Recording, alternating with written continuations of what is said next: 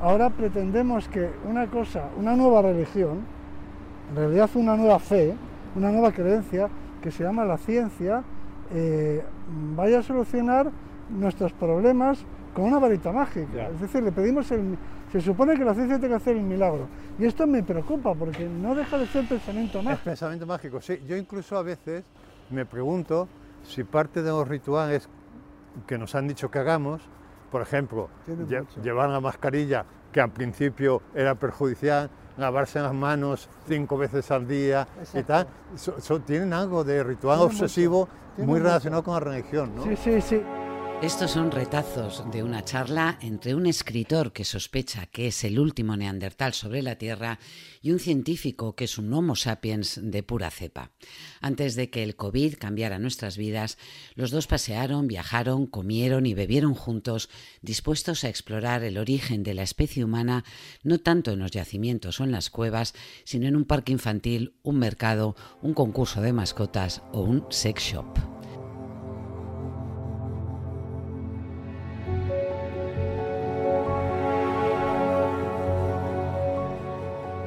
Hola, soy Montserrat Domínguez y esto es Extra, el podcast del País Semanal. Hablamos con el escritor Juanjo Millás y el paleontólogo Juan Luis Arzuaga, dos narradores formidables que acaban de publicar juntos un libro inclasificable, La vida contada por un sapiens a un neandertal.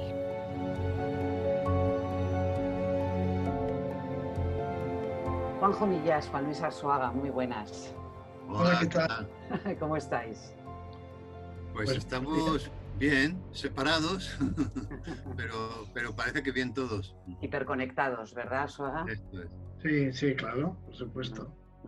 Oye, yo no pensaba que la tecnología era la nueva religión, pero os escuchábamos eh, conversar en el, en el vídeo que, eh, que, acompaña al País Semanal sobre eh, la ciencia convertida en una nueva religión a la que le exigimos todo tipo de respuestas y soluciones a nuestros problemas. Sí, eso lo sabe muy bien Juan Luis. Bueno, no sé, pero eh, en parte es un poco inevitable porque ya, ya lo dijo Arthur C. Clarke, que era un físico que también escribió eh, grandes, grandes textos de ciencia ficción, es el de 2001, por ejemplo, de ese al espacio. Y él enunció una especie de ley que dice que toda tecnología suficientemente desarrollada es indistinguible de la magia. Mm. Por ejemplo, hablar con una persona que está en Australia, eh, cuando pongan el 5G, eh, ya directamente sin desfase, directamente, como si estuviera al lado. Y como no, no, no, no vemos nada, o sea, como no hay nada interpuesto material. Realmente la, tecnología muy desarrollada tiene la apariencia de, la magia. Eso para empezar. Hombre, lo que ocurre, eh, Juanjo, es que la magia eh, y todas las creencias mágicas en general nos ofrecen eh, soluciones, bueno, y los dioses antiguos ofrecían, tenías que hacer sacrificios y directamente te garantizaban una solución a los, a los problemas, pero en lo que estamos viviendo ahora mismo, la ciencia vemos cómo avanza a trompicones eh, también, ensayo, prueba, error, pero no nos pues puede dar una respuesta absoluta a lo que nos está ocurriendo. Bueno, pero mientras la ciencia avanza, Monse, nosotros hacemos rituales que tienen eh, mucho que ver con rituales que vienen de la magia y de la religión. Es decir, por ejemplo, eh, nos lavamos las manos cinco veces al día. Yo no digo que no haya que lavarse las cinco veces al día. De hecho, yo me las lavo, porque además esto ha venido muy bien para unos temperamentos obsesivos como el mío. Mira, llevábamos razón, ¿no? Decía, mira, está loco, se lava, se lava mucho las manos, ¿no? Eh, pero, de, pero del mismo modo que a veces hay mucha gente que sin ser religiosa, eh, frente a situaciones desgraciadas o cruza los dedos, todos, yo creo que, casi todo el mundo tiene ritos, rituales eh, salvadores que en definitiva sustituyen las creencias religiosas, porque las creencias religiosas ha sido tan potente a lo largo de la historia eh, del ser humano que, que, es imposible que casi llegar al ateísmo sin conservar algo, alguno de esos mecanismos eh, por los que rezamos a no se sabe quién que nos vaya bien. Y entonces hay gente cuando llega a palabra cáncer cruza los dedos, por ejemplo, ¿no? Los conozco. Y, en este, y entonces, mientras la ciencia descubre la vacuna, y eso es pura ciencia, nos dan recomendaciones que a veces a mí me recuerdan a rituales obsesivos de carácter religioso. ¿no? Eh, eh, en los colegios se tienen que lavar las manos cinco veces al día. Yo digo, ¿por qué no seis? ¿Por qué no cuatro? ¿no? Pero todo eso, aunque haya que hacerlo, es decir, no digo que no haya, aunque haya que hacerlo, hay algo que tiene que, que, que, tiene un, un componente de, de, carácter mágico. Hay gente que cuando llega a casa eh, deja los zapatos en la puerta.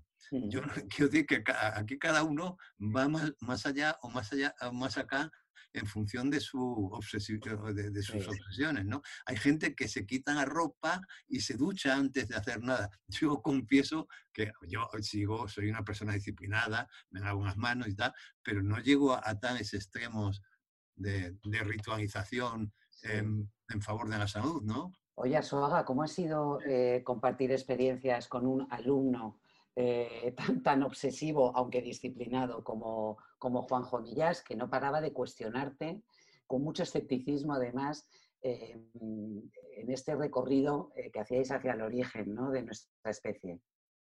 Bueno, pues una vez que aprendí lo más importante para la convivencia, que es que se come a las dos de la tarde, una vez que ya entendí eso, todo mejoró mucho. Eh, ya empezamos a, a llevarnos a trabajar mejor, ¿no? Nos llevábamos bien, pero ya sabía yo que a las dos había que parar. Y como, en fin, nosotros los que trabajamos en el campo, eh, en la naturaleza, no, somos, no tenemos horarios, ¿no? Yo, yo era muy caótico en materia de comidas. No tanto cuando, estoy en Madrid, no, curiosamente, pero por ahí fuera, cuando sales, pues comes cuando puedes. Entonces ya eh, ese era el problema el obstáculo principal. Porque ¿sabes, qué, pasa, Monse? Ah, yo, cuando, yo si a las dos no estoy comiendo, me da un bajón de carbohidratos o de azúcares o de no sé qué, pero en caso es que me entra un mal humor tremendo. Sí. Yo lo llamo la ira gástrica. Sí, y no puedo, y no puedo disimular. Y entonces a Suaga íbamos a, yo qué sé, a una excavación no sé dónde, ella, y, y, yo miraba el reloj a dos y media, pero este hombre no se da cuenta de que hay que comer. y, Lo que habéis hecho con comida y en, torno a la comida también, pero en torno a los, eh, a los viajes, una especie de road movie, eh, paseando y encontrando eh, restos, orígenes, trazos de, de quiénes somos en lugares insospechados. Por supuesto, habéis estado en cuevas y en yacimientos en el Valle de los Neandertales eh, pero también habéis encontrado en, un parque infantil, en una escuela, en el barrio de Lavapiés o en un mercado directamente o sentados frente a un buen, buen puchero, em, muchas indicaciones de lo que nos une directamente con nuestros antepasados.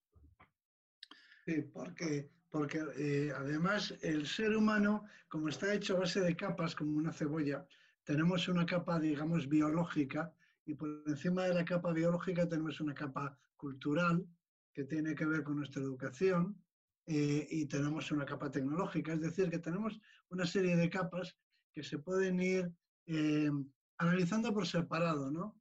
Se pueden ir separando. Entonces eso da mucho juego, porque donde haya seres humanos, pues hay, hay una historia que contar, siempre, cualquier cosa, cualquier gesto. Hay gente que me pregunta, me hacen preguntas que no tienen respuesta como por ejemplo, ¿por qué el bostezo es contagioso? Muy fácil, ¿no?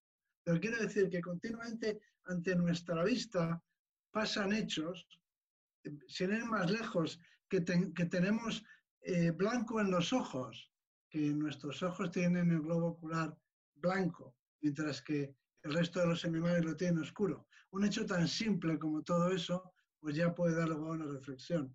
En otras palabras, es un, un, poco el método socrático, ¿no? Hay que ir por ahí haciendo preguntas. Claro, a mí lo que me ocurrió, sé, es que cuando yo fui a Atapuerca, a mí aquello me puso todo patas arriba, porque claro, tú vas a un yacimiento eh, prehistórico y a un museo que trata de la evolución y que trata de la prehistoria y tal, y, estás, y esperas encontrarte con cosas muy antiguas, en fin, con pura arqueología, con cosas que, bueno, que te interesan eh, teóricamente porque eres una persona o quieres ser una persona medianamente punta y te acercas a estas cosas. Pero de repente es que mi impresión es que yo estaba viendo a mis abuelos, es decir, a mí me estaban enseñando eh, una capa de, en la que estaban excavando de hace 300.000 años, donde se veía esto, se veía, en fin, que aquellas personas de hace 300.000 años tenían ya pensamiento eh, simbólico y que hacían hachas de dos caras, de, doble faz, pero no porque ese hacha fuera más eficaz, sino porque era un intento de reproducir la simetría del cuerpo, porque nosotros estamos hechos de dos mitades iguales pegadas entre sí. Y entonces a mí todo aquello me parecía que era muy reciente porque, porque, porque me explicaba mi mundo, o sea, ¿no? Me explicaba mi mundo mejor que me lo explica la actualidad, ¿entiendes? Y me explicaba la historia, mi historia mejor que me lo explicaba en la actualidad, de manera que yo no tenía la impresión de haberme ido a la prehistoria, sino de haberme ido a casa de los abuelos. Entonces, entonces cuando hablé con, con Arzuaga de esto, pues fíjate, un día me dije, me dije, oye, ¿cuándo me vas a llevar a un yacimiento? Eh, y dijo, eh, eh, son los ignorantes, creen que la prehistoria está en los yacimientos. La prehistoria está en ti y en mí, está en ese animal que acaba de pasar por ahí ahora mismo. Y aquello me impresionó mucho porque, porque en ese momento entendí que nosotros éramos portadores de la prehistoria. Sí, eso es lo que yo quería añadir, que para, para conocer, para, eh, para ver al hombre prehistórico, a la mujer prehistórica, no hay que irse muy lejos, porque lo llevamos dentro, eh, cargamos con él. Es decir, eh, seguimos siendo prehistóricos en muchas cosas y además muchos de nuestros problemas eh, tenemos una naturaleza biológica para empezar, tenemos una naturaleza humana. Cuando se habla de naturaleza humana, uno se refiere a lo que no se aprende, a lo que, aquello con lo que se nace o aquellas, por lo menos, posibilidades con las que uno nace. Y, y, bueno, muchos de nuestros problemas, de los problemas de los seres humanos, nacen de un conflicto entre nuestra naturaleza biológica, hereditaria, producto de la evolución, eh, que adaptada a nuestra vida en el pasado y, el estilo de vida que llevamos ahora. Mm. Y, ahora viene a cuento precisamente esta pandemia. Eh, el estilo de vida artificial en el que se desarrolla la existencia humana, en la actualidad, entra en conflicto con nuestros genes o con, con nuestra naturaleza. Y eso nos produce desde miopía, pues yo qué sé, hasta dolor de espalda. Así que en nosotros mismos vemos nuestra naturaleza, para empezar, y vemos también eh, la causa de nuestros problemas, ¿no? Mirando hacia adentro. Yo aquí eh, me acuerdo, me parece que era Walt Disney que decía que él no hacía películas para los niños, sino para el niño que es nosotros, mm. uno de nosotros. Pues claro, yo le hablo, yo estudio al prehistórico que hay en cada uno de nosotros. Mm. Pero bueno, eh, de eso habláis en el... Yo he descubierto el concepto de neotenia, esa capacidad para conservarse joven en un organismo eh, adulto, también los rasgos eh, físicos, porque cuentas que los sapiens nos parecemos a los hijos de los neandertales. Juanjo Millas siempre ha sospechado que él tiene más de neandertal que de, que de sapiens, y hay un momento fascinante en el libro en el, que, en, el, que explicáis cómo de alguna forma nosotros somos la especie domesticada de Neandertal y por tanto un poco más infantilizada que esos neandertales que eran más, más poderosos, más grandes, tenían un cerebro mayor que el que tenemos nosotros. Somos como el perro respecto del lobo. Nosotros somos el perro, eh, el animal doméstico, el animal domesticado. El animal sociable, claro, por lo tanto, juguetón también, curioso, inquieto, eh, manso, el animal manso, en relación con el lobo, que sería nuestro antepasado o nuestro antepasado, bueno, pues salvaje, menos social también, ¿no? El, por, eso, por eso somos tan sociales, claro, en parte. todos estos animales que, que hemos domesticado las hemos infantilizado y eso permite que vivan, que vivan en sociedad. Mm. así que la... tiene algo de eso. Pero fíjate, pero hay un, hay, hay, una, hay un momento que, que a mí me dejó eh, pálido de, de, eso, de que de, la, como pelo de punta, ¿no? Porque eh, en un momento hay, hay un momento que hablando de esto me dice, si un caniche, tú fíjate, un caniche, lo lejos que está del lobo, ¿no? Si un caniche se silvestrara y le diéramos tiempo, acabaría convertido en lobo, ¿no? Haría la marcha hacia atrás. ¿eh? Eh, y, y, digo, y, y, le pregunté, ¿y si nosotros nos silvestráramos, en dónde acabaríamos? Y me dijo, en el Neandertal. o en la cárcel. O en la cárcel, ¿no? ¿No? Porque hay, un punto de agresión. los individuos más salvajes y más agresivos, los que no se socializan, los eliminamos. Eh, los eliminamos, ¿no? Directamente. Bueno, de eso habláis también en el, precisamente en el capítulo eh, que publicamos en el País Semanal de vuestro libro, que es un resumen del, que habla de los superpeluches, habla un poco de, esto, porque os vais a una juguetería. De hecho, en todo, en todo el libro lo que hacéis es trasladaros a, distintos eh, lugares para encontrar allí esas pistas que nos atan y que nos recuerdan de dónde venimos. Y habláis mucho de los, de los peluches, de por qué nos producen eh, ternura y cómo eso es una, especie de manipulación de, nuestras genes, de nuestros genes para despertar el, afán de protección claramente con los, con los niños y por eso ellos nos transmiten señales permanentemente de que no son una amenaza. Sí, esto lo explica muy bien eh. Eh, Claro, ellos nos eh, dice, eh, dice, yo creo que dicen literalmente, el bebé es una, es una máquina de supervivencia. Mm. Y el mensaje que están lanzándote en bebé es, yo no soy, yo no soy enemigo para ti. Y por eso... Cuídame. ¿eh? y, por eso, cuídame, porque no soy, no voy a competir contigo. Y por, y por, eso una loba puede criar a un ser, a un, a un bebé humano. Porque inspira ternura, inspira, digamos, ternura, sentimiento de protección, ¿no? Instinto de, de protección y porque no va a competir con, con, ella, ¿no? Eso es muy interesante. No, bueno, reacciona. Es que eh, está programado como estamos nosotros. Yo siempre digo, eh, hay una, eh, había una objeción en los primeros tiempos de Darwin, de la teoría de la evolución. Había algunos que escribían, algunos que estaban en contra de la teoría de la evolución, decían lo que nunca podrá demostrar la ciencia, la biología, es, nunca podrá explicar, es el amor que siente una madre por sus hijos. Y a eso le contestó el discípulo de Darwin, Huxley, discípulo más combativo, dijo, pues precisamente eso es lo más fácil de explicar, porque ese mecanismo de ese sentimiento, ¿no? esa pulsión de, cuidado de las crías, eh, decía él, en esencia el, de una madre con su, humana con sus hijos no es, no es en esencia diferente del que siente una gallina por sus pollitos.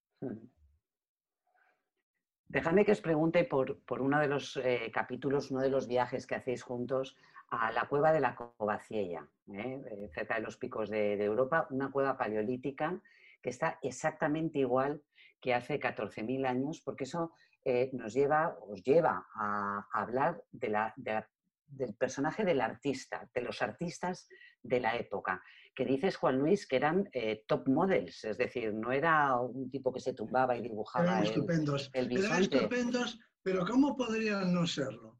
Quiero decir, eran como nosotros, pero eran deportistas de élite, para empezar, ¿no? Estaban todo el día andando, eh, hacían mucho ejercicio, llevaban una vida al aire libre eh, o sea que nosotros que estamos en...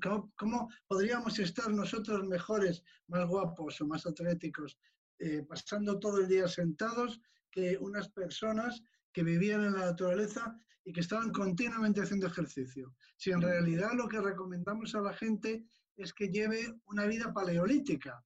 Lo que les decimos, o sea, las, eh, las recomendaciones para la salud humana son, en esencia, sea usted paleolítico, ande, muévase, vaya a la naturaleza, no solo por hacer ejercicio, sino porque le producirá paz, tranquilidad, se sentirá bien, coma sano, coma producto, siga el ritmo de las estaciones, ahora estamos en el otoño, pues coma los frutos del otoño. Es decir, sea usted duerma, hable, por ejemplo, hable con los mayores, dedique tiempo a hablar, a, socializar. En otras palabras, eh, lo que le estamos diciendo a la gente que haga, no coma azúcar industrial, no coma grasa excesiva.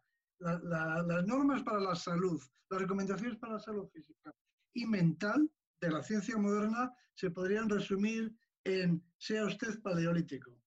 Bueno, de, hecho, de hecho está de moda la dieta paleo. La dieta paleo. La dieta no, y pasearse por la playa, eso es volver al paleolítico, o por una montaña. Por eso digo que eh, digo que eran top models porque eran atletas, eh, todos los animales son top models.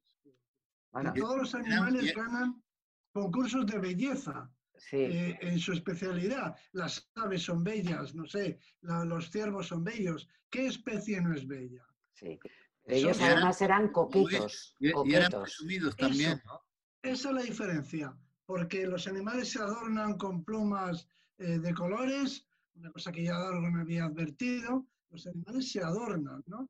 Se adornan biológicamente, pero se adornan, lo cual les, sorprendía mucho a Darwin. Pero es que nosotros, los humanos, nos adornamos con los objetos de adorno, con, con la manera de arreglarnos el pelo, en fin, con todo lo que hacemos con nuestro cuerpo.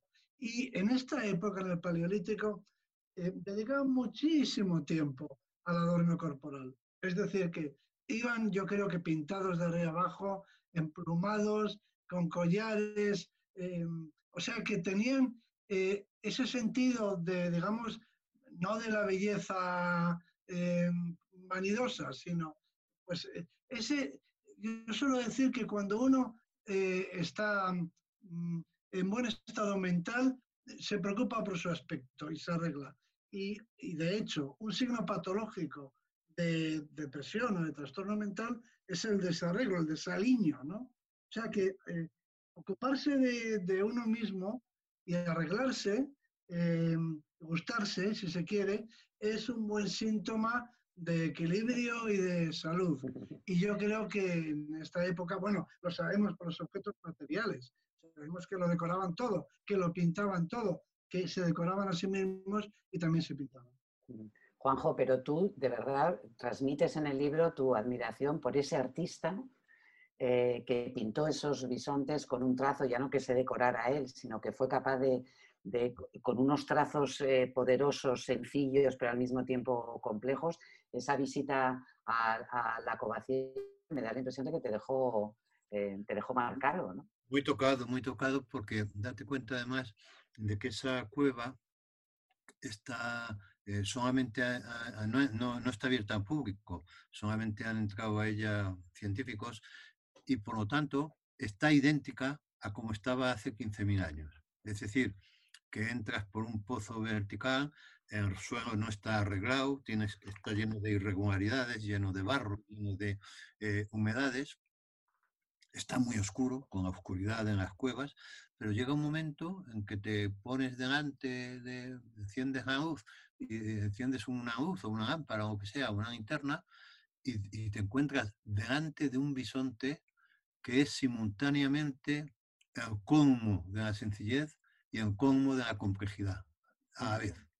Y, tú estás pisando el mismo sitio que un abuelo tuyo pisaba hace 15.000 años mientras No puedes salir indemne de esa experiencia. Tengo, que añadir, tengo que añadir que Juanjo, porque eso no está en el libro, una parte del making of del libro, que mientras que yo fui a la cueva vestido rigurosamente de espeleólogo, Juanjo fue con con, chaqueta, corbata no, chaqueta y sombrero. sombrero también. Sombrero también. Tengo señorito. es decir, que entró en una cueva, pero como entraban, me hizo gracia, porque así entraban los primeros arqueólogos que los profesores, no, no iban vestidos de cualquier manera, ni siquiera para excavar, llevaban ropa vieja, pero excavaban con, y exploraban con chaqueta. Eh, casi subían con chaqueta al Everest, ¿no? Y entonces Juanjo entró ahí, pues como un catedrático, perfectamente vestido, zapatos de calle, con un sombrero, todo, pero no termina aquí la cosa, porque nos rebozamos de barro como era inevitable, porque las cuevas básicamente están llenas de barro y, salimos pues, pues del barro. Como albóndigas. Estoy, Como albóndigas, yo me duché y me cambié y aparecí en la cena, porque esto ocurría en Arenas de Cabrales, precisamente, donde, los quesos de Cabrales. Y entonces, eh, pues me duché, me cambié para cenar, como hay que hacer en estos casos, y Juanjo traía un cepillo, un cepillo de ropa y se cepilló entero, de manera que se presentó en la cena como si no hubiera estado en la cueva. Ahí fue donde yo descubrí que él era el catedrático. Os estoy visualizando como Indiana Jones y su padre, ¿eh?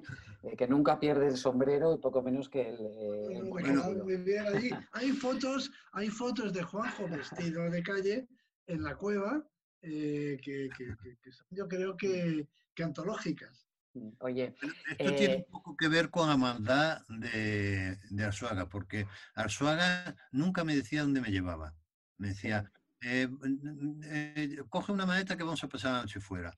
Y entonces, bueno, pues yo y él, como, él va siempre un poco de Indiana Jones. Él va siempre vestido de Indiana Jones. Pero yo no he ido a Decathlon en mi vida, que por cierto, dijo que me iba a llevar después de... Y nunca te llevó. Y no, me, y no me ha llevado todavía. Y, pero eh, quería apuntar una cosa de antes, de, de esta belleza de estas, de, de, estas personas que dibujaban hace 15.000 años ese bisonte que te pone los pelos de punta, ¿no? Y es que Juan Luis dice, aparte de que dice de ellos que eran atléticos, que eran guapos, que estaban coquetos, eh, eh, lo hace para combatir una imagen que se tiene con frecuencia de hombre prehistórico, y es que estaba comido por los piojos, esas greñas, esas, esas ilustraciones que vemos a veces. Y él dice, en uno de sus libros de hace algunos años, él dice que esa visión está totalmente equivocada porque el hombre era el príncipe del bosque. Tú fíjate qué bonito. Qué bonito. Éramos, éramos el príncipe del bosque. Bueno, Juan Luis Arzuaga, Juanjo Millas, eh, qué suerte que el COVID llegara más tarde y os permitiera hacer todas estas exploraciones, estos viajes, estas conversaciones, estas reuniones en torno a una comida y estas, estos hallazgos que nos permiten, a partir de vuestro libro, descubrir cómo abrazar un peluche, ver jugar a un, niño en un parque o jugar con un, eh, con un perro, incluso la propia comida nos trata y nos, nos, enseña, si sabemos mirar, y eso es lo que aprendemos a través de, nuestro, de vuestro libro, eh, a los abuelos, a las abuelas, a esos ancestros que están mucho más próximos de lo, de lo que. Es un auténtico placer esta, esta vida contada por un sapiens a un, a un neandertal. Me despido del, del, neandertal, señor Millas, muchas gracias. Gracias a ti, Monse, un Y del sapiens, eh, Juan Luis Arzuaga, un abrazo muy fuerte. Un abrazo. Gracias a los dos. Hasta luego.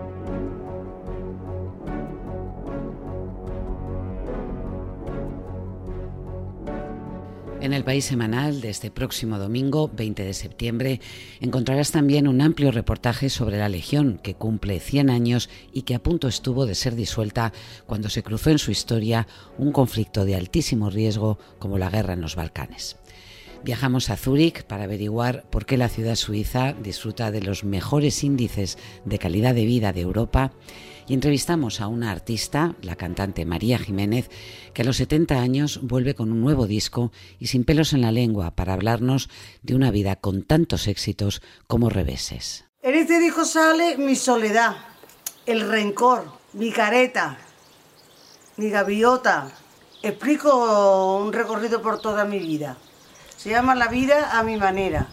En cada canción hay un mensaje, como un dardo, que la recoja el que quiera. Y que aquí se paga todo en este mundo, también es real. Que te levantó del suelo, la que te elevó hasta el cielo, esa, esa, sigo siendo yo. El País Semanal, este domingo en tu kiosco y en la web. Al frente de la realización de este podcast ha estado Jaime Casal. Hasta la próxima semana. siendo yo aquella de la que cuentas que su historia es humillante, a la que arrastra con la gente de tu clase y a quien con saña le quitaste su alegría